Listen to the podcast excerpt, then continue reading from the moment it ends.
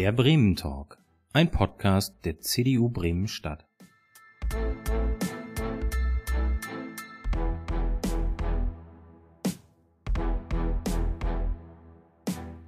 Moin, herzlich willkommen zum Bremen Talk am heutigen Tag. Wir freuen uns, dass Sie wieder eingeschaltet haben und wir haben heute einen spannenden Gast. Heute geht es um die Achterbahn Einzelhandel. Wie steht es um die Zukunft?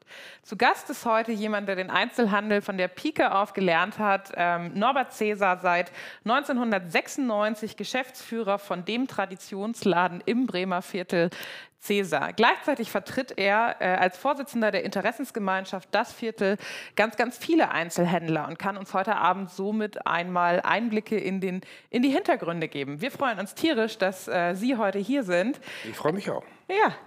Und äh, wie immer gilt die Ansage, Fragen, Kommentare, Anmerkungen gerne in die Kommentare bei Facebook und YouTube. Wir kriegen das hin, dass die hier ins Studio äh, eingeblendet werden und dann werden wir sie ins Gespräch einbauen. Lieber Herr Cäsar, das heißt, wir gehen mal ein Stück zurück. 2020 Februar, da wusste man, es gibt irgendwie was hinten in China irgendwie, aber das Wort Pandemie, das war noch so weit weg. Nehmen Sie uns doch mal mit in die Zeit kurz vor der Pandemie. Wo stand das Bremer Viertel da? Und vielleicht können Sie auch mal so ein bisschen beschreiben, was eigentlich der besondere Reiz vom Bremer Viertel ist. Also ich sage mal, das Viertel ist wie ein Kaleidoskop. Jeder, der hineinschaut, sieht eine andere Facette. Und das Gute ist, dass wir relativ viele unterschiedliche Bedürfnisse dort befriedigen. Wir haben die Kultur, die Hochkultur, wir haben die normale, anfassbare Kultur, wir haben Kinos, die sozusagen Programmkinos sind, wir haben eine Geschichte. Jeder war in, seiner, in seinem Leben irgendwann mal im Viertel und hat irgendwo ist um die Häuser gestrichen. Äh, wir haben Traditionsgeschäfte, die seit Hunderten von Jahren, will ich fast sagen, dort äh, am Standort existieren. Wir haben Newcomer, die frische, neue Ideen reinbringen. Und diese Mischung, die sich über Jahrzehnte eigentlich immer wieder neu aufgebaut hat, das macht den Reiz dieses Stadtteils aus.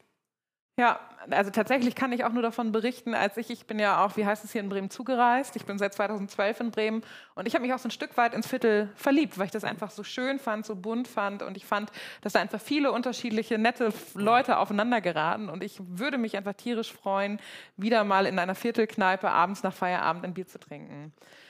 Herr Cäsar, dann gehen wir mal einen Schritt weiter. Das heißt, wir haben jetzt kurz vor der Pandemie geguckt, da, da, da lief das Leben, dann waren da noch mhm. Leute ohne Masken unterwegs. Und wie haben Sie den ähm, Moment empfunden, als es dann gesagt wurde, wir müssen schließen, Corona?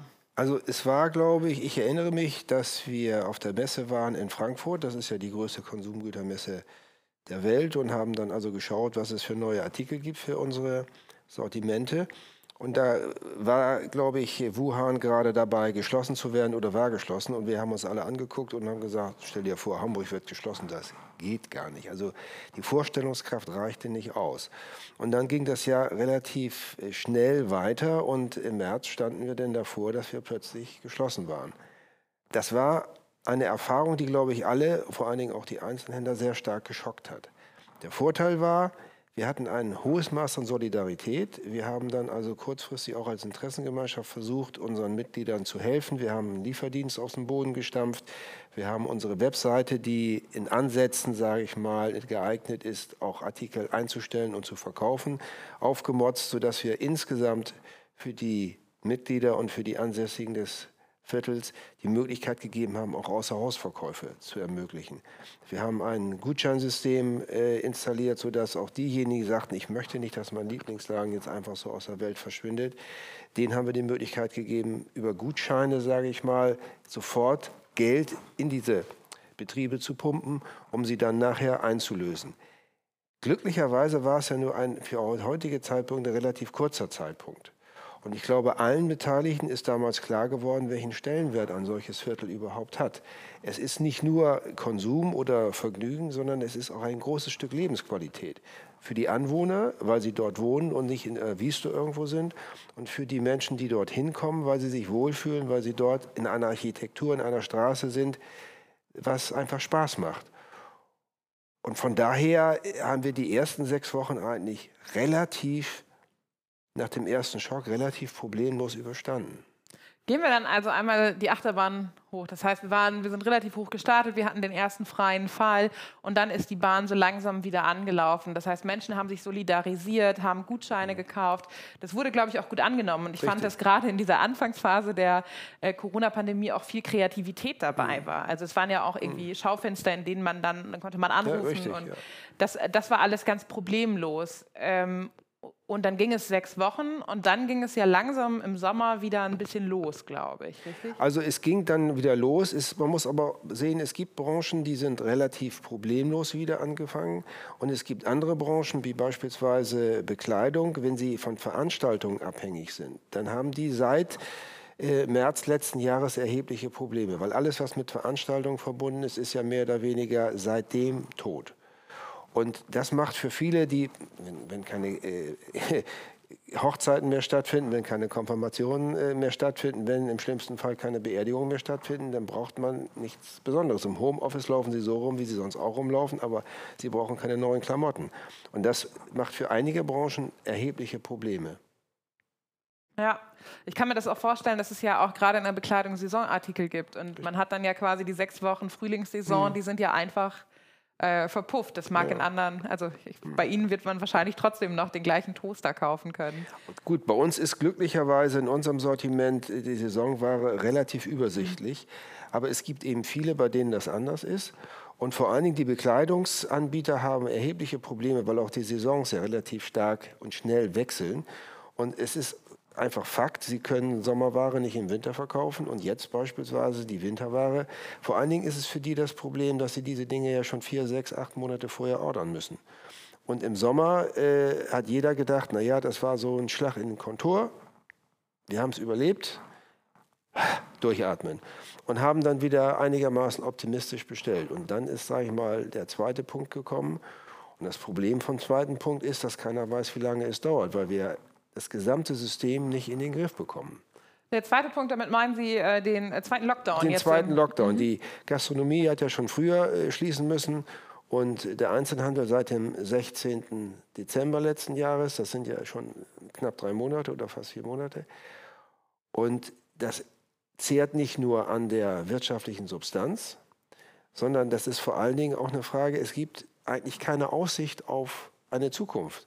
Im Augenblick haben wir das Gefühl, die Politik taumelt von einer Schlechtleistung in die nächste und es gibt keine positiven Sichtweisen. Heute habe ich gehört, es gibt die nächste Mutante, die kommt aus, ich weiß nicht wo, aus, aus Brasilien oder aus China oder aus wo auch immer, sodass man eigentlich die Angst verspielt, dass wir bis zum Rente im Lockdown sind das, ähm, was Sie dann ja beschreiben, ist ja quasi noch einmal ein tieferer freier Fall, aus dem wir uns immer noch nicht so richtig erholt haben. Das heißt, ich äh, nehme auch wahr, dass jetzt so langsam sich so, wie heißt es, dieses Click and Meet oder Click and äh, Date und Collect. Date und, und Collect. Ja. Also es gibt ja viele Namen für Dinge, die man mhm. versucht jetzt langsam wieder anlaufen zu lassen. Das heißt aber, der Weg ist wahrscheinlich etwas langsamer, weil äh, auch der Optimismus aus der ersten Phase etwas fehlen mag. Vielleicht gucken wir uns mal Zahlen an. Also ich weiß, dass die Interessensgemeinschaft ja auch regelmäßig ihre Mitglieder befragt. Mhm. Ähm, das heißt, gucken wir da mal nach dem ersten freien Fall. Da haben Sie, glaube ich, die erste Umfrage gemacht, wie es um also die erste Umfrage äh, war eigentlich so, nachdem der Schock vorbei war, bevor das so richtig durchgegangen ist, war ja schon wieder Frühling und alle sind optimistisch in die Zeit gestartet. Jetzt haben wir seit Januar Befragungen gemacht und ein Teil der Befragung war immer, wie groß schätzen Sie Ihre Chancen ein oder wie, wie groß sind Ihre Befürchtungen, dass Sie diese Pandemie nicht überleben wirtschaftlich. Und am Anfang war es ein Prozentsatz von 20 Prozent, die gesagt haben, das wird knapp. Und das hat sich jetzt äh, bei der letzten Befragung, die wir Anfang März gemacht haben, auf 40 Prozent erhöht. Das heißt, 40 Prozent sagen, es wird knapp. Und das muss man sich einfach nur mal vorstellen. Wir haben ca. 250, 300 Betriebe, je nachdem, ob man die mhm. Ladenhandwerker Dinge mitnimmt. Wenn davon 40 Prozent nicht mehr da sind, das sind dann knapp 100 Betriebe. Hallo? Da möchte man nicht mehr unbedingt durch die Straße gehen, weil die sieht dann schrecklich aus. Und das ist das, wir brauchen im Prinzip eine Zukunftsidee, wie man trotz der Pandemie, trotz des Virus, sage ich mal, halbwegs normal unter Beachtung von Sicherheitsvorkehrungen leben kann. Und daran müssen wir arbeiten. Ja, da wollen wir nachher gerne auch drüber sprechen. Ich weiß, dass äh, Sie sich da auf jeden Fall Gedanken zu gemacht haben. Mhm. Äh, dazu wollen wir später kommen. Vielleicht können wir uns noch mal ähm, sehen nicht nur die Straßen schlecht aus, wenn die Geschäfte nicht mhm. mehr da sind, sondern das macht ja auch was mit unserem Einkaufsverhalten, mit unserem Freizeitverhalten. Das macht ja auch was, wie äh, Städte ausgebaut sind, wie attraktiv Städte sind. Das heißt, der Einzelhandel ist ja nicht nur ein Selbstzweck. Ähm, aber vielleicht können wir noch mal auf die individuelle Ebene gehen. Das heißt, ähm, wie sieht das denn bei den Einzelhändlern aus? Da stehen ja auch persönliche Schicksale hinter. Also die Einzelhändler, solange sie, sage ich mal, Einzelkaufleute oder Personengesellschaften sind, haben das große Problem, dass sie durch sämtliche Förderrosten gefallen sind. Sie müssen seit 16. Dezember, wenn sie im Einzelhandel tätig sind oder wenn sie äh, in äh, Gastronomie tätig sind, das ist oh. jetzt. Wir sind, wir sind eine Live-Show, das ist, das ist passiert. Sorry. Es ist irgendwie aus. Aber jetzt machen wir das aus. Alles gut. Das tut mir leid. Also, diejenigen sind am Ende des Tages seit Beginn der Pandemie, seit Beginn des Lockdowns auf ihre Ersparnisse angewiesen. Sie kriegen keine müde Mark. Und dann finde ich es tragisch, wenn, sage ich mal, äh, von hoher Stelle aus dem Bundeswirtschaftsministerium die Aussage kommt, die Einzelhändler sind ja extra, weil sie Steuern sparen, weil sie Sozialabgaben sparen wollen, sind sie extra sozusagen Einzelhändler geworden, um nicht in die Rentenversicherung einzuzahlen. Und äh, dann kann man ihnen jetzt auch nicht helfen. Das finde ich eine Sichtweise, die sehr schwierig ist, vor allen Dingen, wenn sie jetzt tatsächlich mal seit drei, vier Monaten von ihren Ersparnissen leben müssen. Ja, ja. Und das ist ja, also das erlebt man ja auch, das hört man in der Presse. Es gibt ständig irgendwie äh, persönliche Aufrufe mhm. bei Facebook, sehr mhm. persönlich gestellte Videos. Das ist ja auch tragisch, das nimmt auch Leute mit. Ähm, wir freuen uns heute, dass wir einfach darüber ins Gespräch kommen, weil ich glaube, es braucht zum einen Informationen, dass sich Dinge ändern und es braucht einfach auch mal persönliche Sichtweisen, damit äh, Politik immer auch ins Gespräch kommt. Und dafür sind wir heute auch hier. Vielleicht noch dazu, es ist auch nötig, dass man hier und da mal Risiken eingeht. Ich, ich sag mal, äh, wenn Kolumbus, äh, sage ich mal so, denken würde, wie viele heute in den Behördenstuben sind, nach dem Motto Risiko möglichst nicht. Ich muss erstmal genau wissen, wo es lang geht und kann mir bitte mal einer noch mal genau sagen, an welcher Stelle ich ab bin, Amerika immer noch ungedeckt. Er ist losgefahren, weil er das Vertrauen in sich und seine Leistungen hatte und die Leistung seiner Schiffe und seiner Mannschaft, das werden wir schon hinkriegen und hat, sag ich mal, einen gewissen Neugierigkeitseffekt gehabt. Und den müssen wir auch an den Tag lesen, legen, sonst werden wir mit diesen Schwierigkeiten, die wir im Augenblick haben, nicht fertig. Die Standardlösungen, so nach dem Motto, die man bei YouTube nachlesen kann, die helfen hier nicht. Ich glaube, es gibt einfach gar keine Lösung bei YouTube für den Umgang mit einer Pandemie. Wahrscheinlich nach Corona mehr ja. als vorher. Aber ja, ja aber ich, ich verstehe ich versteh absolut, ähm, was Sie meinen. Und wenn wir uns jetzt mal angucken, dann hat sich ja aber auch schon vor der Pandemie relativ viel in der Wandlung, in, diesem, in, in dem Wandel des Einzelhandels in den Stadtteilzentren, aber auch in der Innenstadt getan. Da, da gab es große Player, Online-Versandhändler. Das heißt, auch da gibt es ja Druck. Corona ist ja nicht der einzige Painpoint, nenne ich das jetzt mal. Nein, nein, ist vollkommen richtig. Also der äh, Drang ins Online, ins Internet ist für viele da. Wir haben jetzt im Augenblick einen Anteil von, je nachdem wie man es rechnet, mit oder ohne Lebensmittel von 15 bis 20 Prozent derjenigen Umsätze, die im Einzelhandel gemacht werden, die im Onlinehandel gemacht werden. Und der Trend ist ja noch nicht gebrochen. Ich glaube nicht, dass das jetzt irgendwann 100 Prozent sein werden, aber es wird noch weitergehen. Und jeder Umsatz, der nicht vor Ort gemacht wird, stört natürlich oder äh, kratzt an der Existenz der Betriebe, die vor Ort sind. Auf der anderen Seite ist es so, Einfach zu sagen, jeder Händler vor Ort muss auch ins Online gehen, ist auch nicht der richtige Weg, weil Online ist immer für die was, die gezielt einen Produktwunsch haben. Ja. Die gehen dann hin und suchen das äh, bei Firma A, B, C oder D. Aber ich weiß nicht, ob die Mehrheit der Menschen Lust hat, sich durch 300 Seiten Kataloge zu wälzen, wenn sie online-mäßig da sind, um sich irgendwo mal ein neues Hemd oder eine neue Hose oder sonstige Dinge zu kaufen. Nur auf der anderen Seite, die Digitalisierung muss so weit, wie sie erforderlich ist, auch von den Betrieben vor Ort gemacht werden. Und das überfordert viele, weil Sie sind Einzelhändlerinnen und Einzelhändler, weil sie das gut können. Sie sind aber keine EDV-Nerds. Und jetzt einfach zu sagen, passen Sie mal auf, jetzt müssen Sie aber das noch zusätzlich machen. Sie müssen noch wissen, wie so ein Warenwirtschaftssystem funktioniert. Sie wissen noch wissen, wie Facebook und was auch immer funktioniert. Und da Sie ja eh nicht den ganzen Tag nichts tun, müssen Sie die Stunden auch noch mal oben draufsetzen. Das überfordert die Menschen. Das geht nicht. Und da müssen wir gemeinsam geschickte Modelle entwickeln, die es dem Einzelnen ermöglicht, Einzelhändler zu sein, aber auf der anderen Seite die Digitalisierung so weit voranzutreiben, dass diese einzelnen Händler sozusagen auch im Internet für andere sichtbar sind. Ja, das ist äh, super spannend. Ähm, vielleicht können wir da einen ersten Wunsch formulieren. Gibt es da etwas, was sich Einzelhändler wünschen würden, damit sie äh, in diesem digitalen Dschungel sich etwas besser zurechtfinden? Ähm, etwas, was Politik dann in diesem Falle auch für den Einzelhandel hier tun kann? Das ist schwierig. Also ich sag mal, äh, was wir gut gebrauchen könnten, wäre praktisch eine ständige Information darüber, wie sich das Kundenverhalten digital verändert hat. Weil wenn ich nicht weiß, ob ich nun meine Zeit darauf verwenden soll, meine Website aufzupimpen oder ob ich nun meine Zeit verwenden soll, bei Instagram oder bei Facebook zu sein oder einen Twitter-Account zu haben oder ich weiß nicht, was zu machen, bei TikTok irgendwelche Dinge einzustellen, dann wird es schwierig. Und man bräuchte da ein, ein gewisses Maß an Beratung und auch die Interessengemeinschaften. Wir haben beispielsweise als IGV eine Webseite und versuchen die attraktiv zu halten für die Mitglieder und vor allen Dingen für die Kunden. Auch da bräuchten wir Hilfe, die konkret sagt, also der Trend ist im Augenblick dahin, mach dies, mach das, mach jene. Die hundertprozentige Sicherheit gibt es nicht. Aber mal ein Hinweis und die Unterstützung bei bestimmten, das ist so wie Sie eben auch durch die Pandemie äh, gesehen haben, die normalen Parteiveranstaltungen gibt es nicht mehr. Mhm. Was mache ich jetzt? Jetzt kann ich Rundschreiben machen, jetzt kann ich trommeln oder sowas machen wie Sie hier. Ja. Äh, praktisch individuell mit Hilfe von Externen so ein Format in die Welt zu setzen. Ist Cäsar schon bei TikTok? Nee, TikTok ist, glaube ich, nicht unbedingt etwas, um sich darzustellen. Wir sind bei Instagram, wenn mich nicht alles täuscht, und äh, auch bei Facebook. Jo, alles klar. Also wenn hier Zuschauer sind, die bei Instagram oder Facebook unterwegs sind, äh, man kann ganz bestimmt sowohl bei uns, bei der CDU Bremen, einen Like da lassen, als auch bei Cäsar. Wir haben äh, die ersten Fragen tatsächlich aus dem Publikum. Ähm, die erste Frage ist, wie wird Click and Meet angenommen? Unterschiedlich. Wir haben eine Befragung gemacht nach einer Woche, da konnte man noch nicht so wahnsinnig viel sagen, aber da war es so, dass äh, 30 Prozent es nicht angeboten haben, weil es wahrscheinlich in ihrem Sortiment nicht passt. Und äh, die meisten anderen haben gesagt, es läuft mäßig, aber nicht überragend.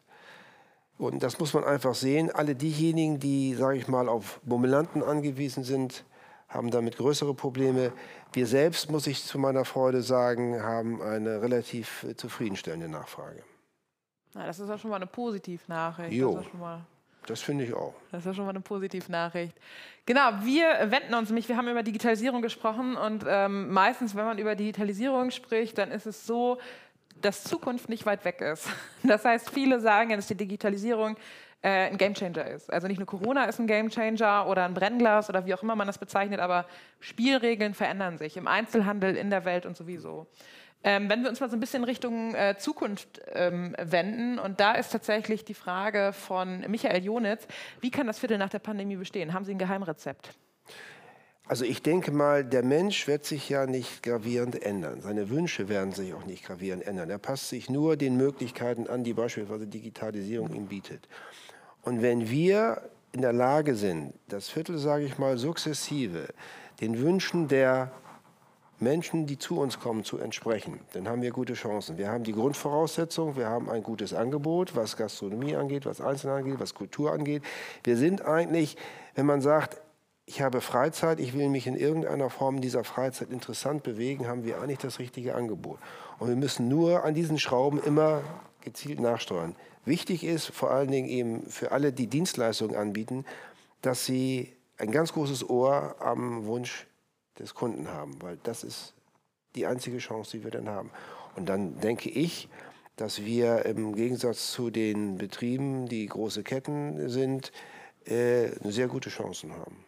Ja, das ist äh, sehr, sehr spannend. Ähm, wie heißt es? Ort, äh, Ohr am, am Gleis, am, äh, Ohr am Wunsch des Kunden, also am Wunsch des, des Kunden, genau. Ja. Gleis. Ich wollte ein nettes Bild machen mit einer Straßenbahn, mir ist nur der Witz irgendwie. Ja, aber Uhr an der Straßenbahn ist dann immer, kann problematisch werden. Das kann problematisch werden. Wir haben nämlich noch eine Frage und da schwingt ein bisschen Kritik mit.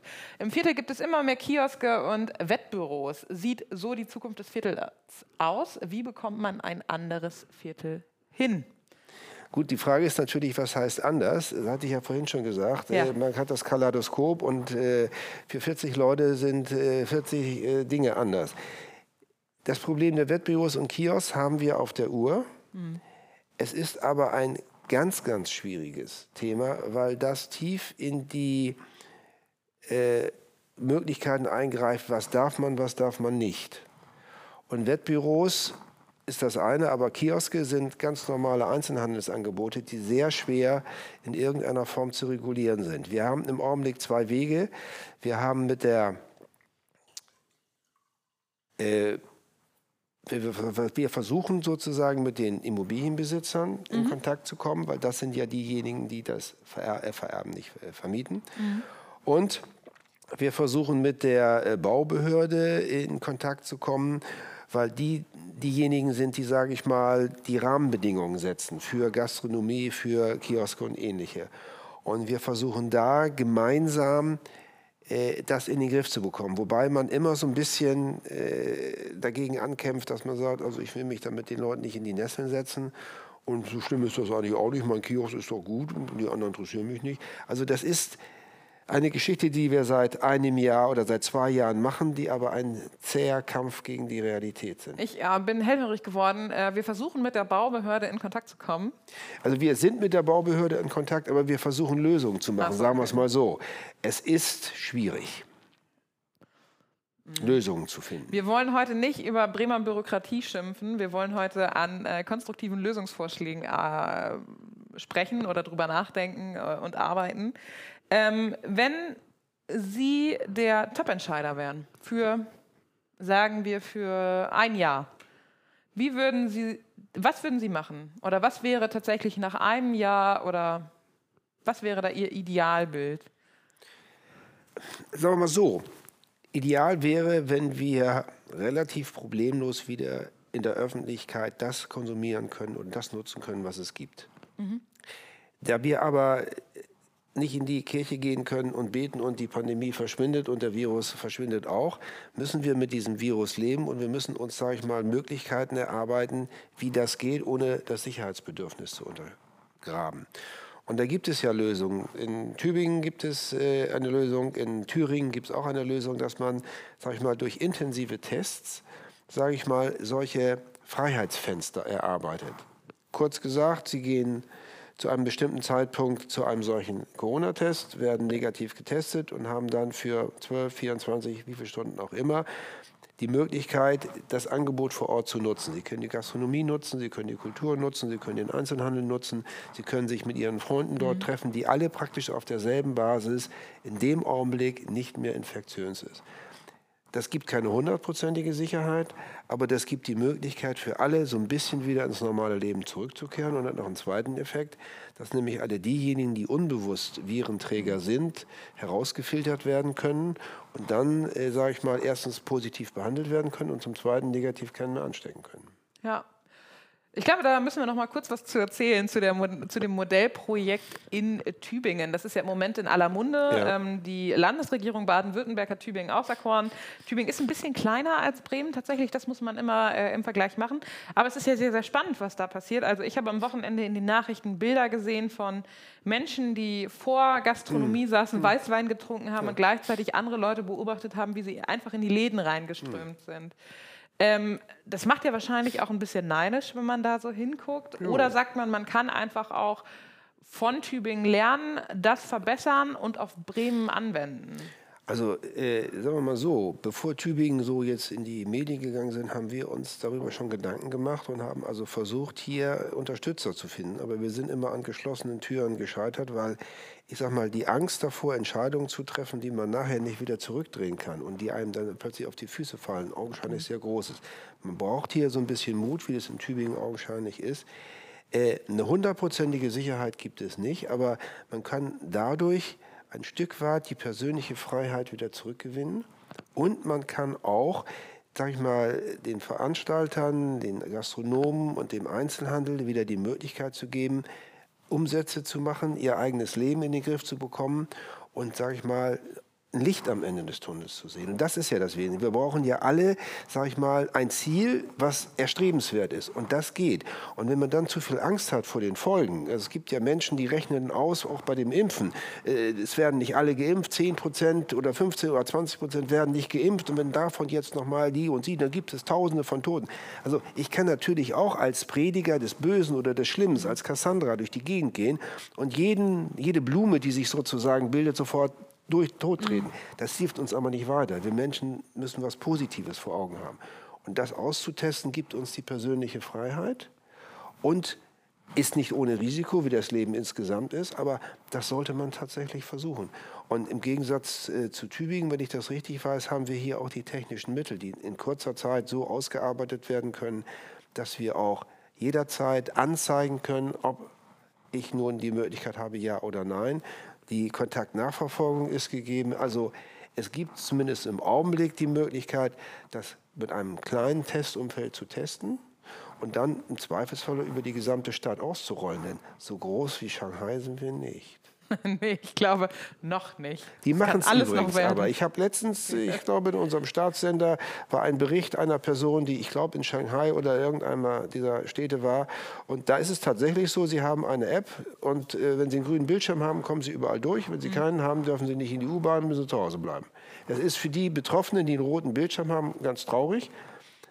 Aber für alle anderen ist das die Möglichkeit, sage ich mal, aus, diesem, aus dieser Negativspirale wieder rauszukommen. Also zusammengefasst ist es so ein bisschen äh, äh, Entscheidungsangst, ähm, die, uns, ja. die, die, die, uns lähmt. Und es ist auch das, dass wir ständig jede Idee schlecht reden. Mhm. Das sind so einfach die beiden Dinge, die in Ihren Augen wir einfach echt äh, angehen, be bearbeiten ähm, und besser machen müssen wahrscheinlich. Es, es, gibt zum Beispiel, was ich in meinem früheren Leben als ähm, Marketingmensch mal gelernt habe, da muss man sich ja auch immer mit Rechtsanwälten auseinandersetzen, weil manche Dinge laufen nicht. Und da sagte mein Chef immer, ich möchte einen Juristen haben, der mir Lösungen bietet und nicht sagt, was ich nicht kann. Ja. Und das ist das, was wir im Augenblick brauchen. Wir brauchen Menschen, die sagen, wie kriegen wir diese Lösung hin? Und nicht diejenigen, die sagen, das geht alles nicht. Also die Brücke, die kann man nicht bauen. Und es gibt so viele Beispiele in unserer Zeit und auch in unserer Vergangenheit. Wenn irgendeiner gefragt hätte, kann ich Pyramiden bauen, hätte jeder gesagt, geht gar nicht. Also wie sollen wir Pyramiden bauen? So, die sind aber da. Der Eiffelturm ist auch gebaut worden. Es gibt so viele. Oder denken Sie mal, wenn wir dieselben Bedenkenträger damals gehabt hätten, als äh, Kennedy gesagt hat, wir wollen in zehn Jahren auf den Mond. Für jeden, der da äh, gearbeitet hat, war vollkommen klar, das ist ein Ritt auf der Rasierklinge. Aber wenn es funktioniert, freuen wir uns alle Loch im Bauch. Ist wie, wie die Geldgeber hinter Christoph Kolumbus. Ja. Die gesagt haben, jo Junge, dir geben wir die Kohle. Das ja. Äh, scheint eine Idee zu sein. Ja. ja. Also man muss, man muss, sage ich mal, man muss nicht vom 10-Meter-Bett springen, wenn man weiß, unten ist kein Wasser. Das, nee, das ist, ist äh, Blödsinn. Aber man muss auch gewisse Risiken eingehen, man muss sie abschätzen. Und dann muss man ein gewisses Restrisiko, muss man einfach gehen. So ist es. Ich habe äh, letztens einen Tweet gelesen, äh, der passt ganz gut in diese Situation. Und zwar geht es ja so ein bisschen gerade auch um die äh, Nachfolge von Joachim Löw in der Nationalmannschaft. Und ähm, das war irgendwie ein Tweet und da, die haben gesagt, äh, kein Wunder, dass wir gerade keinen Trainer finden, weil wir haben ja äh, unsere 38 Milio äh, 83 Millionen Nationaltrainer sind gerade als Hobby-Virologen unterwegs. Äh, fand ich irgendwie ganz treffend und lustig, weil ja jeder irgendwie Meinung hat. Jeder ist unfassbar meinungsstark. Ähm, und manchmal geraten deswegen die Nuancen von den Fachexperten für die einzelnen Bereiche, wie zum Beispiel der Einzelhandel, so ein bisschen hinten rüber. Aber ich sag mal, was wir brauchen, ist nicht nur das Schlagen auf die Angsttrommel, sondern wir brauchen auch Lösungen. Ich habe es heute wieder gesehen. Der Präsident des RKI, Herr Wieler, hat also gesagt, die äh, Zahlen gehen durch die Decke, wir brauchen einen schärferen Lockdown. Ja, bitte, was denn für einen? Ich erwarte dann, wenn also ein Fachmann da ist, dass er nicht nur sagt, huh, wir werden alle sterben, sondern ich schlage das vor, ich schlage das vor, ich schlage das vor. Und das passiert mir zu selten.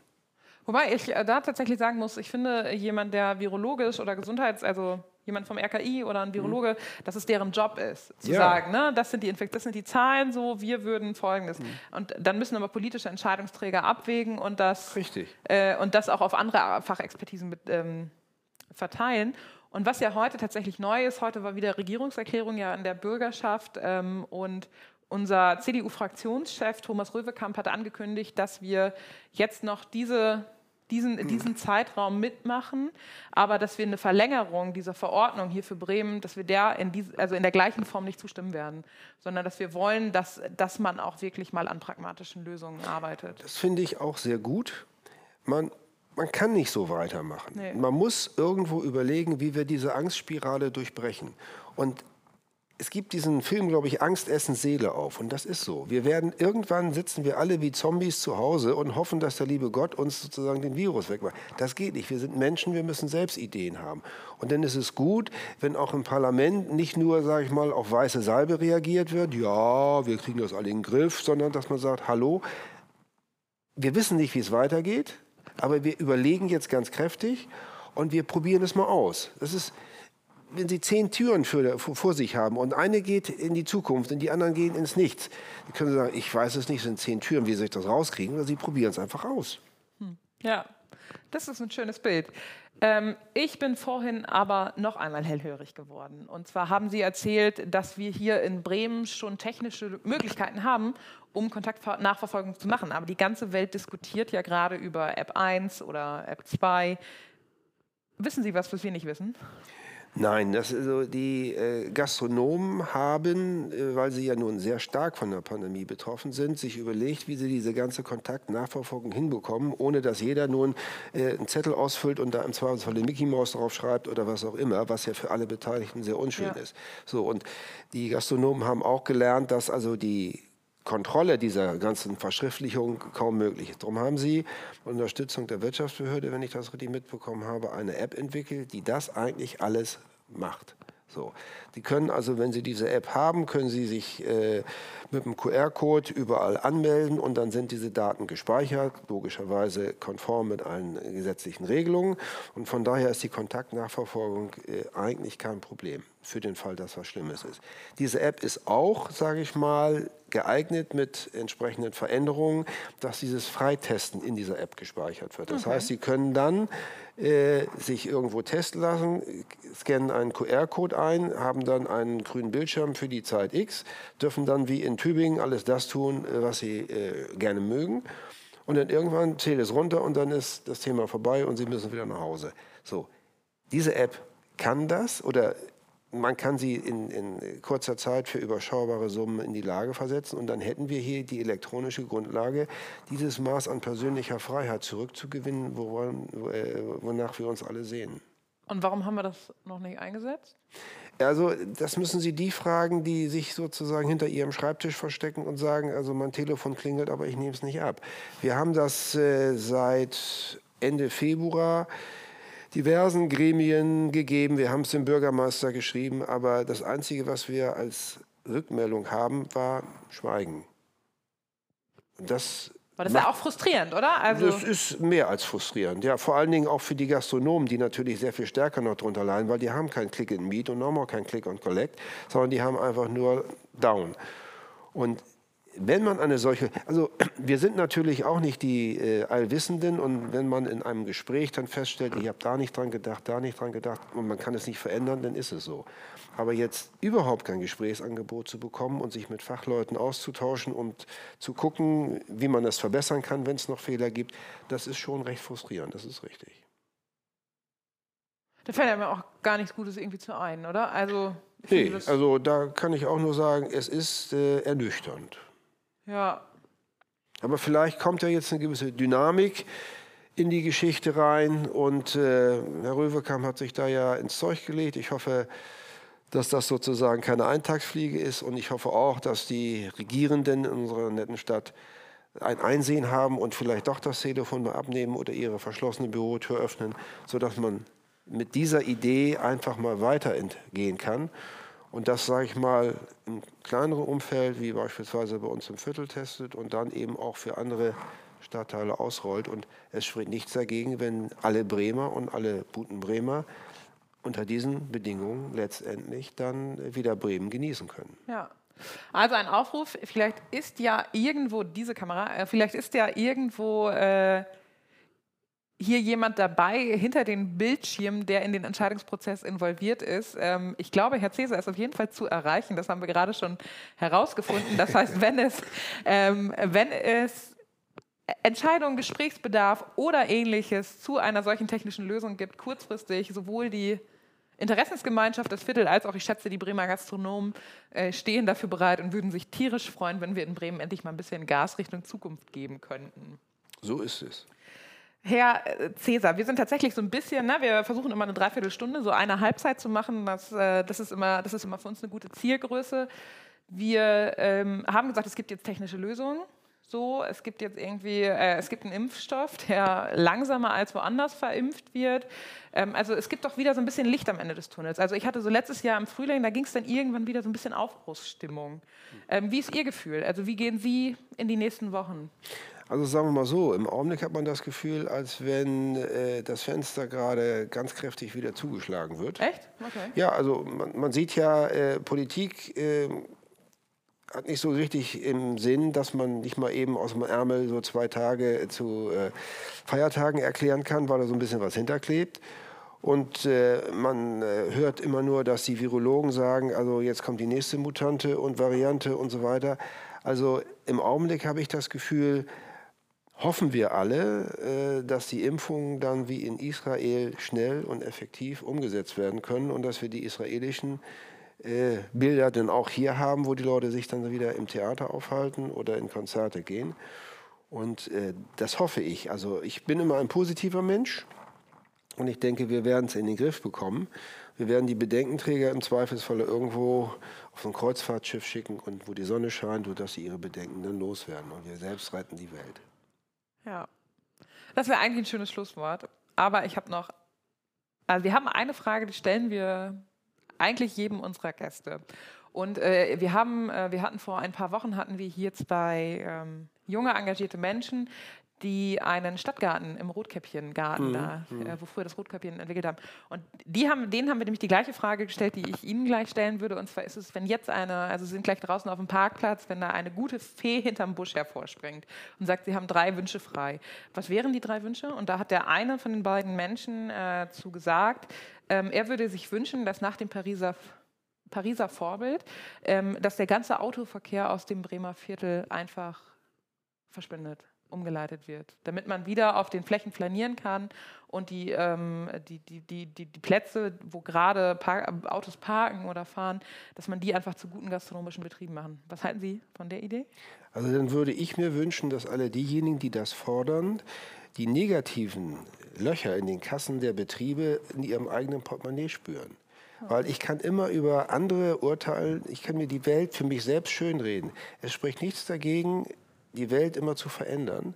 Aber ich muss immer berücksichtigen, dass ich mit Veränderungen auch andere Betroffene habe und deren Wünsche muss ich berücksichtigen. Mhm. Also ich würde mir von der Fee wünschen, dass wir alle, die gesamte Menschheit, sage ich mal, mehr Wissen oder mehr Erkenntnis darüber bekommen, was wir eigentlich mit unserem Handeln anrichten und dass wir alle nachhaltiger agieren und nicht nur dem Egoismus, ich will jetzt alles für mich, hinterherlaufen, weil unsere Kinder werden uns irgendwann mal aus dem Grab prügeln, wenn sie feststellen, dass der Klimawandel und alle diese Dinge ihnen das Leben unglücklich machen.